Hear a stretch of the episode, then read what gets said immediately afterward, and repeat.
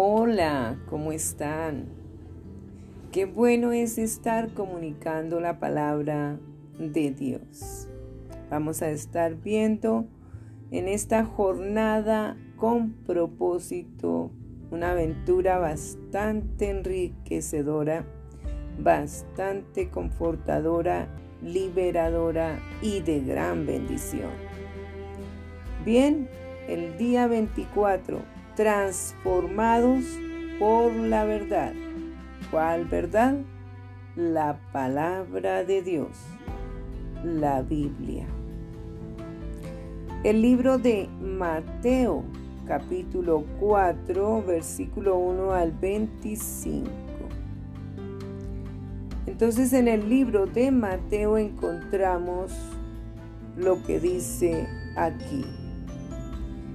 Entonces Jesús fue llevado por el Espíritu al desierto para ser tentado por el diablo.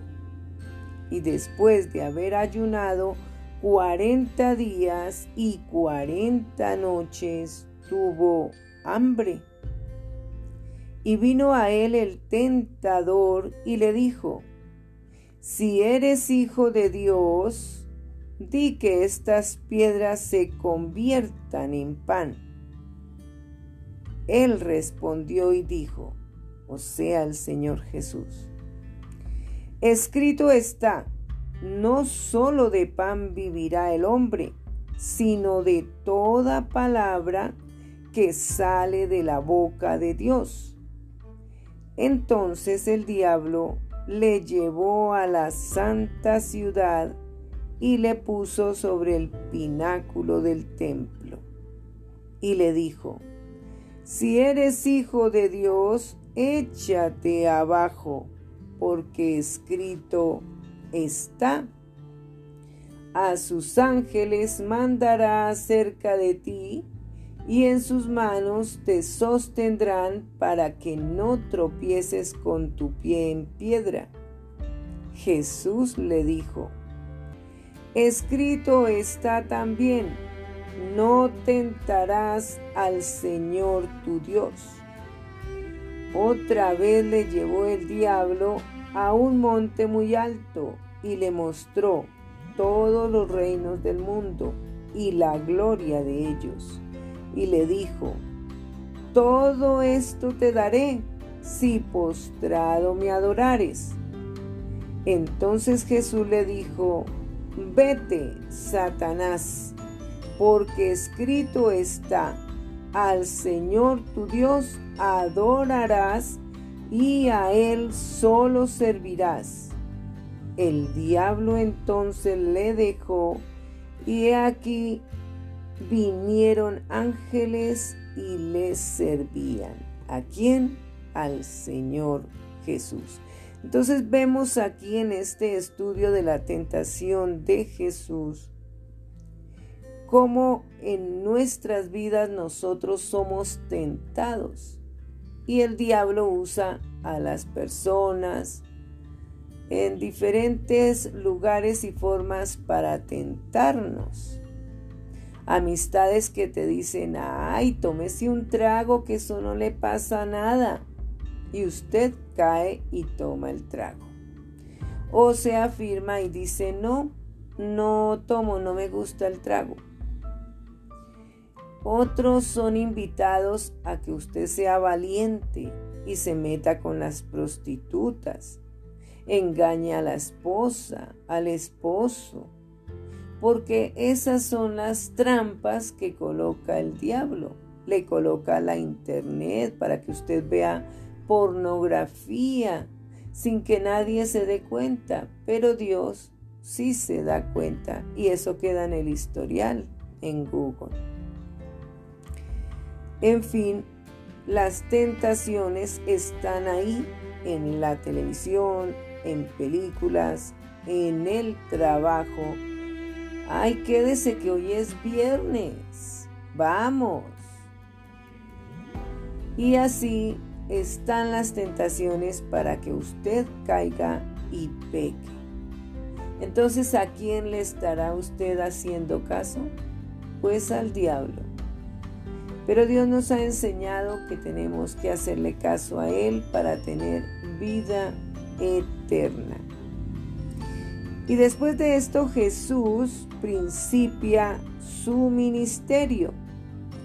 Cuando Jesús oyó que Juan estaba preso, volvió a Galilea y dejando a Nazaret, vino y habitó en Capernaum, ciudad marítima en la región de Zabulón y de Neftalí, para que se cumpliese lo dicho por el profeta Isaías cuando dijo, Tierra de Zabulón y tierra de Neftalí, camino del mar, al otro lado del Jordán, Galilea de los gentiles. El pueblo asentado en tinieblas vio gran luz y a los asentados en región de sombra de muerte, luz les resplandeció. Y pues esa luz es Jesús. Desde entonces comenzó Jesús a predicar y a decir, arrepentíos, porque el reino de los cielos se ha acercado. Cuando usted predica la palabra, está acercando el reino de Dios. Andando Jesús junto al mar de Galilea, vio a dos hermanos, Simón, llamado Pedro, y Andrés, su hermano, que echaban la red en el mar porque eran pescadores. Y les dijo, venid en pos de mí, y os haré pescadores de hombres. Ellos entonces, dejando al instante las redes, les siguieron. Pasando de allí, vio a otros dos hermanos, Jacobo hijo de Zebedeo y Juan su hermano, en la barca con Zebedeo su padre, que remendaban sus redes y los llamó. Y ellos, dejando al instante la barca y a su padre, le siguieron. Y recorrió Jesús toda Galilea, enseñando en las sinagogas de ellos y predicando el Evangelio del reino y sanando toda enfermedad y toda dolencia en el pueblo. Y se difundió su fama por toda Siria y le trajeron todos los que tenían dolencias los afligidos por diversas enfermedades y tormentos, los endemoniados, lunáticos y paralíticos, y los sanó. Y le siguió mucha gente de Galilea, de Decápolis, de Jerusalén, de Judea y del otro lado del Jordán.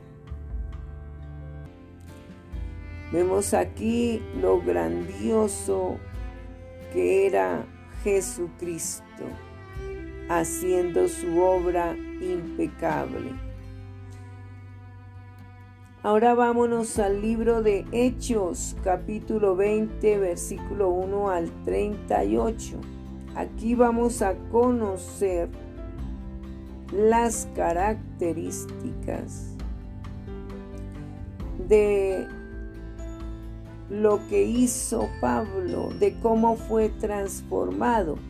Escuchemos primero la lectura y después sacaremos aparte las características de este apóstol transformado, que antes se llamaba Saulo de, de Tarso y pasó a ser llamado Pablo. Después que cesó el alboroto llamó Pablo a los discípulos y habiéndoles exhortado y abrazado, se despidió y salió para ir a Macedonia. Y después de recorrer aquellas regiones y de exhortarles con abundancia de palabra, llegó a Grecia. Después de haber estado allí tres meses y siéndole puestas acechanzas por los judíos, para cuando se embarcase para Siria, tomó la decisión de volver por Macedonia. Y le acompañaron hasta Asia Sopater de Berea, Aristarco y segundo Tesalónica, Gallo de Derbe y Timoteo de Asia, Tíquico y Trófimo. Estos, habiéndose adelantado, nos esperaron en Troas y nosotros, pasados los días de los panes sin levadura, navegamos de Filipos y en cinco días nos reunimos con ellos en Troas, donde nos quedamos siete días. Visita de despedida de Pablo en Troas, versículo 7 en adelante. El primer día de la semana, reunidos los discípulos para partir el pan, Pablo les enseñaba, habiendo de salir al día siguiente, y alargó el discurso hasta la medianoche. Y había muchas lámparas en el aposento alto donde estaban reunidos, y un joven llamado Eutico, que estaba sentado en la ventana, rendido de un sueño profundo, por cuanto Pablo disertaba largamente, vencido del sueño, cayó del tercer piso abajo y fue levantado muerto. Entonces descendió Pablo y se echó sobre él y abrazándole dijo, no os alarméis, pues está vivo. Después de haber subido y partido el pan y comido, habló largamente hasta el alba y así salió. Y llevaron al joven vivo y fueron grandemente consolados. Viaje de Troas a Mileto, versículo 13 en adelante. Nosotros, adelantándonos a embarcarnos, navegamos a Azón para recoger allí a Pablo, ya que así lo había determinado queriendo él ir por tierra. Cuando se reunió con nosotros en Azón, tomándole a bordo, vinimos a Mitilene. Navegando de allí al día siguiente delante de Quío y al otro día tomamos puerto en Samos y habiendo hecho escala en Trogilio, al día siguiente llegamos a Mileto, porque Pablo se había propuesto pasar de largo a Efeso para no detenerse en Asia, pues se apresuraba por estar el día de Pentecostés si le fuese posible en Jerusalén. Discurso de despedida de Pablo en Mileto, versículo 17 en adelante. Enviando pues desde Mileto a Efeso, hizo llamar a los ancianos de la iglesia. Cuando vinieron a él, les dijo, Vosotros sabéis cómo me he comportado entre vosotros todo el tiempo, desde el primer día que entré en Asia sirviendo al Señor con toda humildad y con muchas lágrimas y pruebas que me han venido por las acechanzas de los judíos. Y como nada que fuese útil, he rehuido de anunciaros y enseñaros públicamente y por las casas, testificando a judíos y a gentiles acerca del arrepentimiento para con Dios y de la fe de nuestro Señor Jesucristo. Ahora he aquí, ligado yo en espíritu, voy a Jerusalén, sin saber lo que allá me ha de acontecer, salvo que el Espíritu Santo por todas las ciudades me da testimonio diciendo que me esperan prisiones y tribulaciones. Pero de ninguna cosa hago caso, ni estimo preciosa mi vida para mí mismo, con tal que acabe mi carrera con gozo y el ministerio que recibí del Señor Jesús,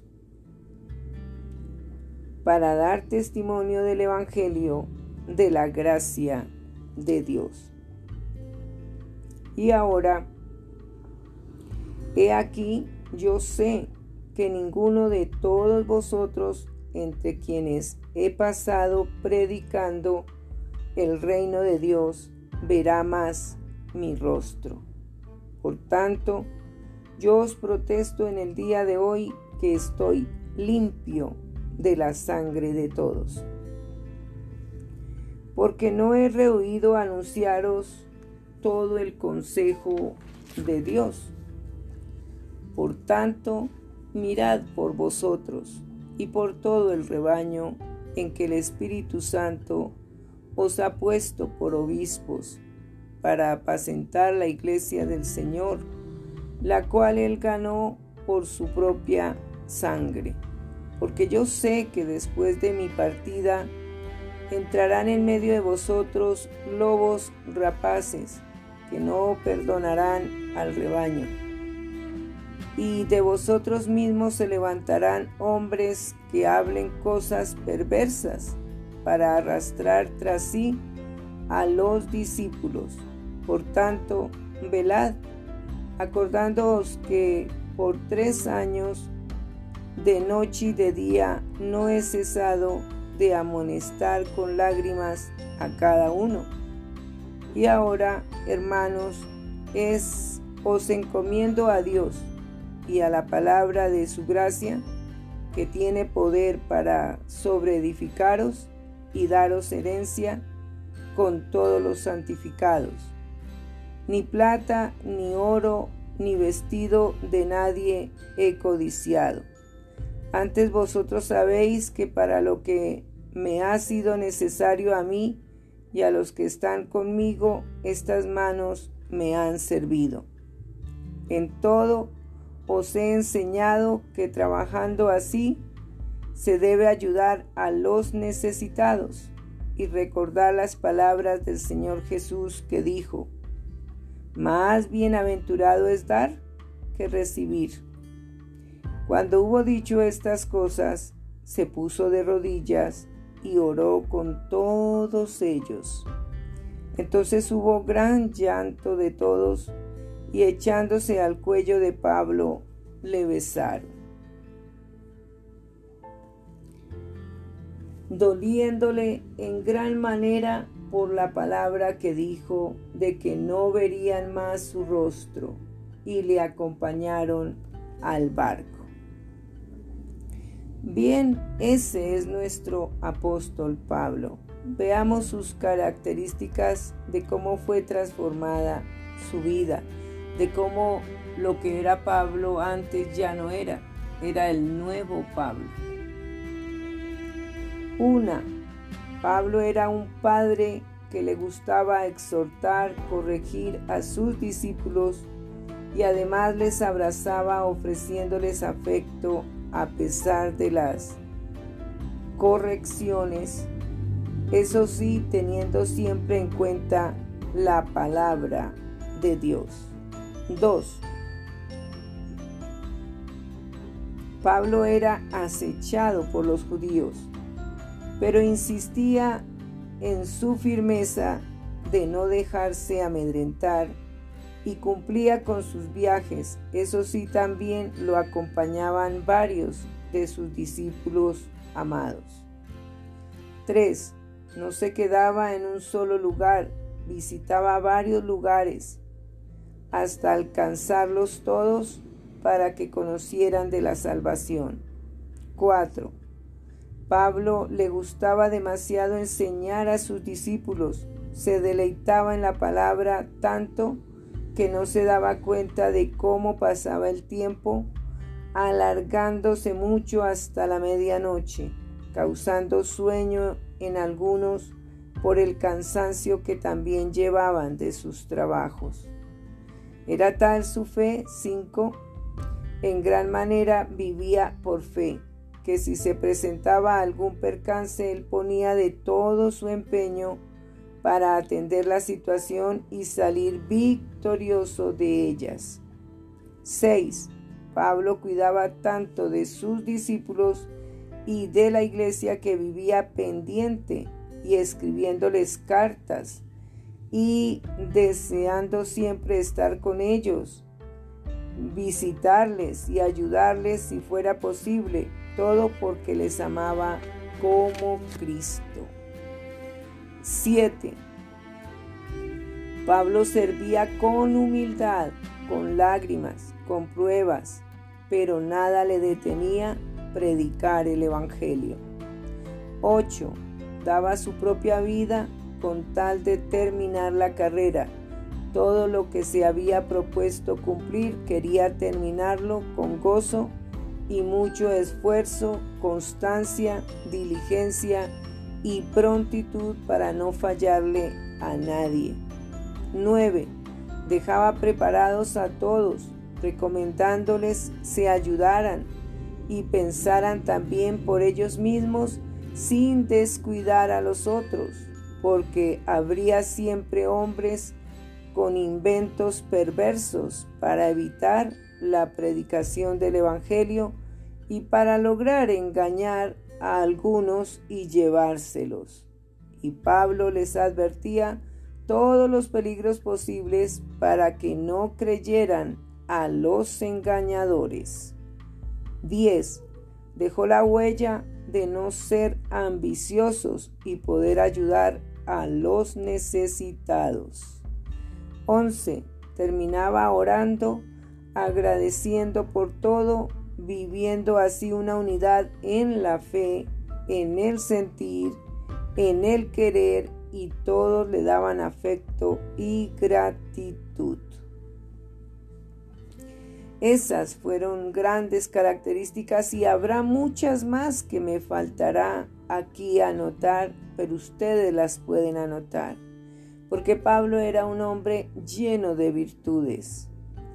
La verdad que es la palabra de Dios transforma vida para salvación eterna. ¿Y dónde creen que está el apóstol Pablo? Junto al Señor Jesús. Ahora veremos las características del apóstol Juan.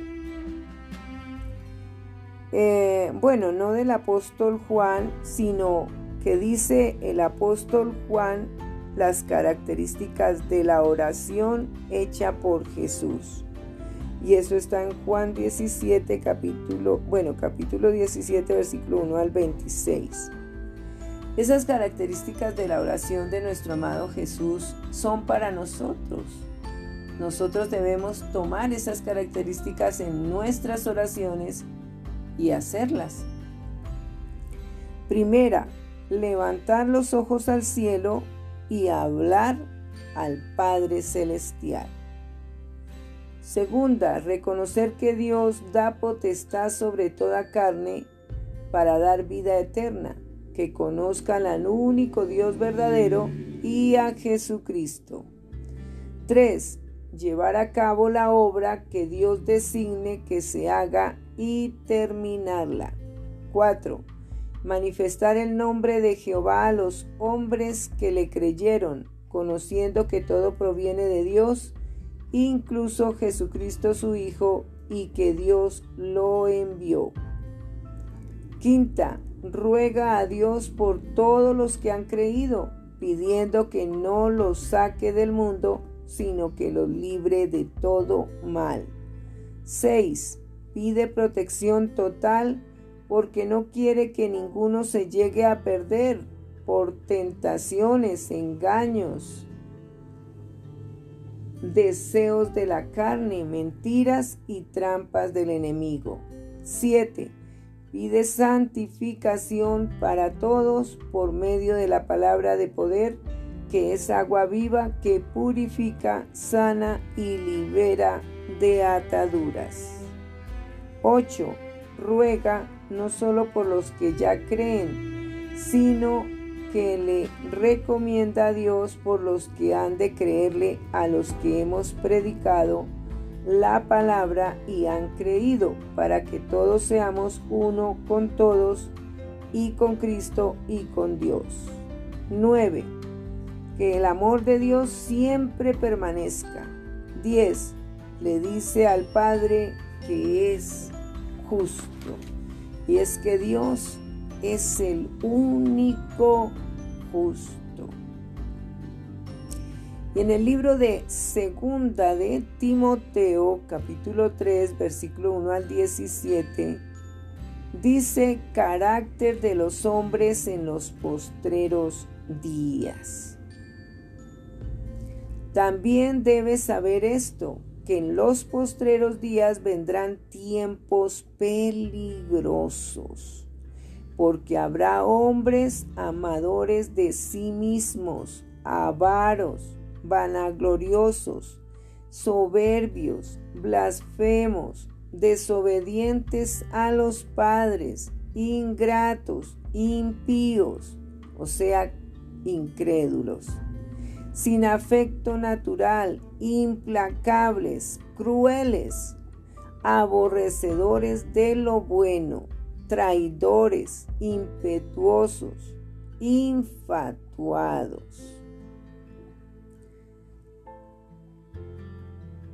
Impetuoso es la persona irreflexiva, precipitada, reacciona antes de pensar, causando problemas.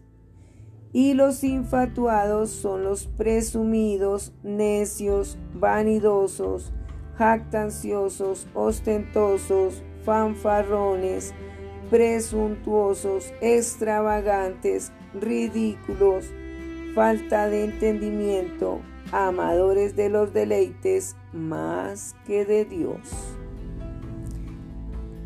que tendrán apariencia de piedad, pero negarán la eficacia de ella.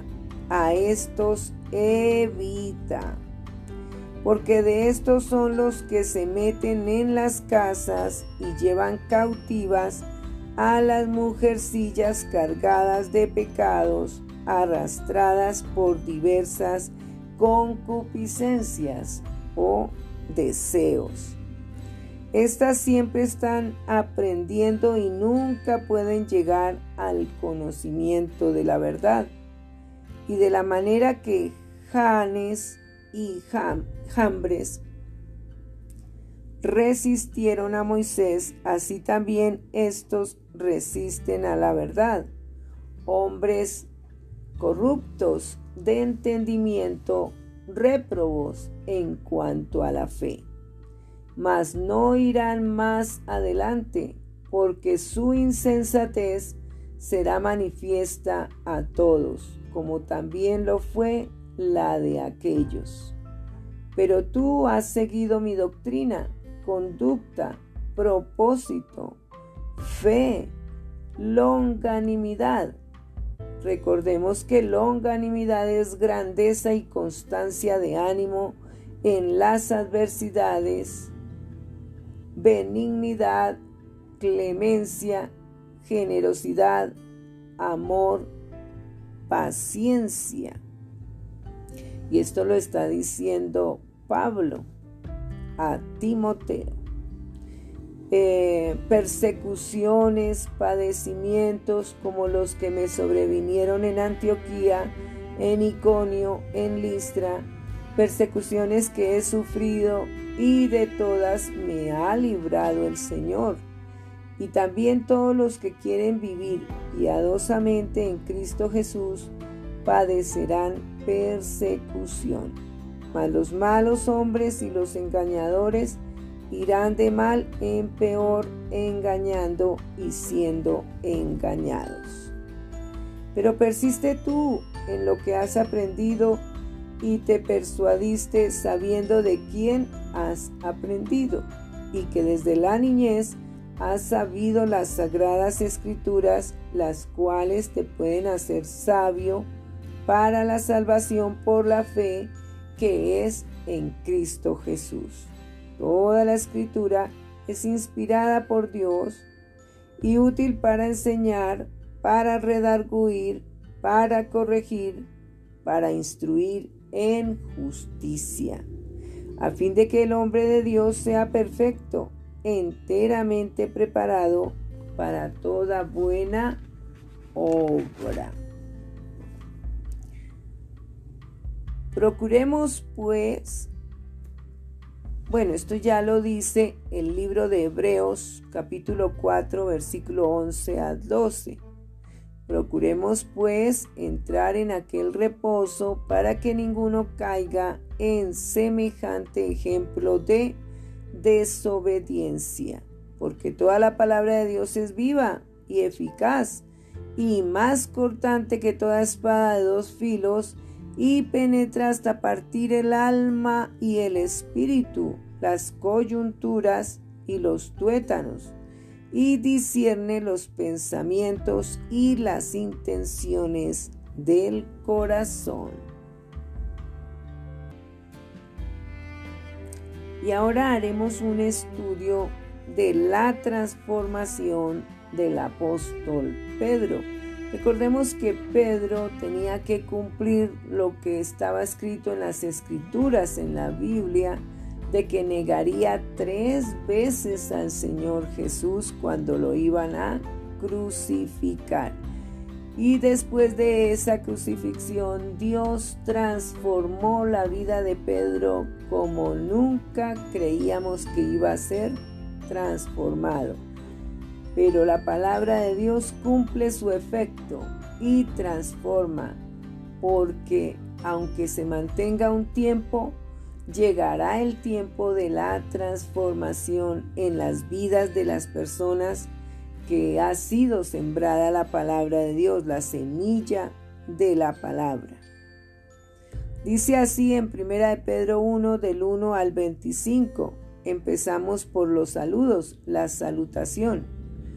Pedro, apóstol de Jesucristo, a los expatriados de la dispersión en el Ponto, Galacia, Capadocia, Asia y Bitinia, elegidos según la presciencia de Dios Padre en santificación del Espíritu para obedecer y ser rociados con la sangre de Jesucristo gracia y paz os sean multiplicadas. Y del versículo 13 en adelante se hablará de una esperanza viva y esa esperanza viva es Jesucristo.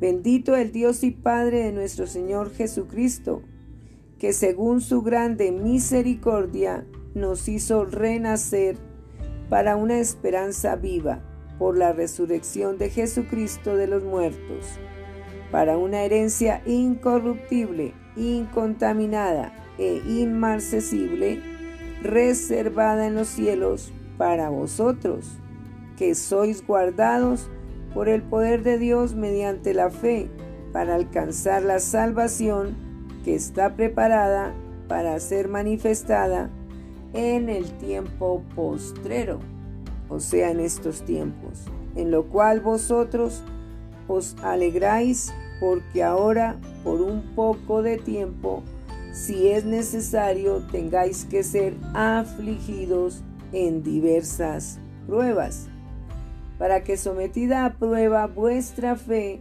mucho más preciosa que el oro, el cual, aunque perecedero, se prueba con fuego, sea hallada en alabanza, gloria y honra cuando sea manifestado Jesucristo, a quien amáis sin haberle visto, en quien creyendo, aunque ahora no le veáis, os alegráis con gozo inefable. Inefable significa que no puede ser explicado o descrito. Y glorioso, obteniendo el fin de vuestra fe, que es la salvación de vuestras almas. Los profetas que profetizaron de la gracia destina, destinada a vosotros, inquirieron y diligentemente indagaron acerca de esta salvación, escudriñando qué persona y qué tiempo indicaba el Espíritu de Cristo que estaba en ellos, el cual anunciaba de antemano los sufrimientos de Cristo y las glorias que vendrían tras ellos.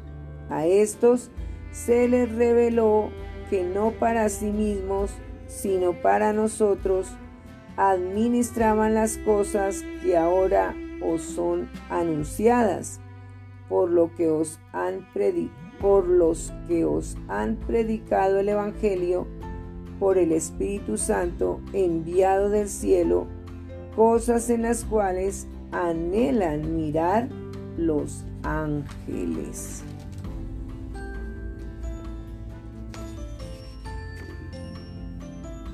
Llamamiento a una vida santa desde el versículo 13. Por tanto, ceñid los lomos de vuestro entendimiento, sed sobrios y esperad por completo en la gracia que se os traerá cuando Jesucristo sea manifestado. Como hijos obedientes, no os conforméis a los deseos que antes teníais, estando en vuestra ignorancia, sino como aquel, o sea Jesucristo, que os llamó es santo, sed también vosotros santos en toda vuestra manera de vivir. Porque escrito está, sed santos porque yo soy santo.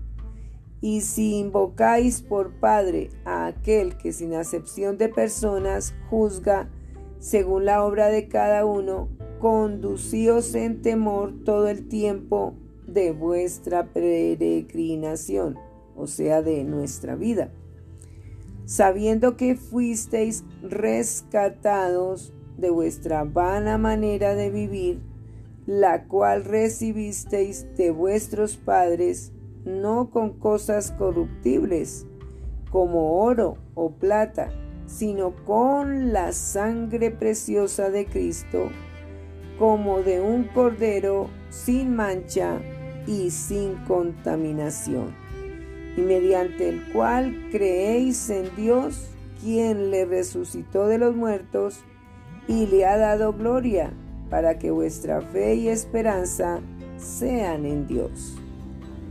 Ya destinado desde antes de la fundación del mundo, pero manifestado en los postreros tiempos por amor de vosotros.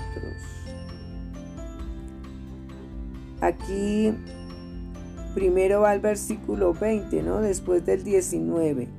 Sin mancha y sin contaminación, ya destinado desde antes de la fundación del mundo, pero manifestado en los postreros tiempos por amor de vosotros. Y ahora sí el versículo 21. Y mediante el cual creéis en Dios, quien le resucitó de los muertos y le ha dado gloria para que vuestra fe y esperanza sean en Dios.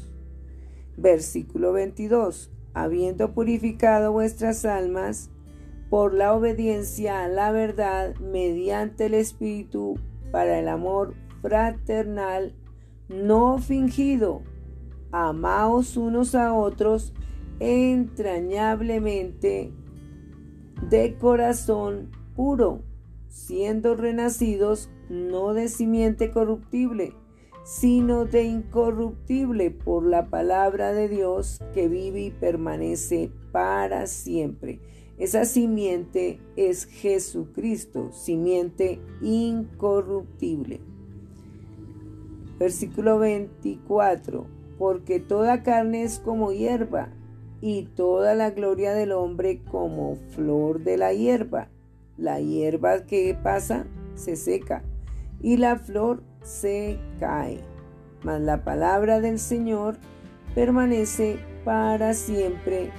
Y esta es la palabra que por el, que por el Evangelio os ha sido anunciada. Estamos creciendo, estamos siendo transformados por la verdad. Les abrazo fraternalmente con todo el amor en Cristo. Les sigo amando y les sigo bendiciendo.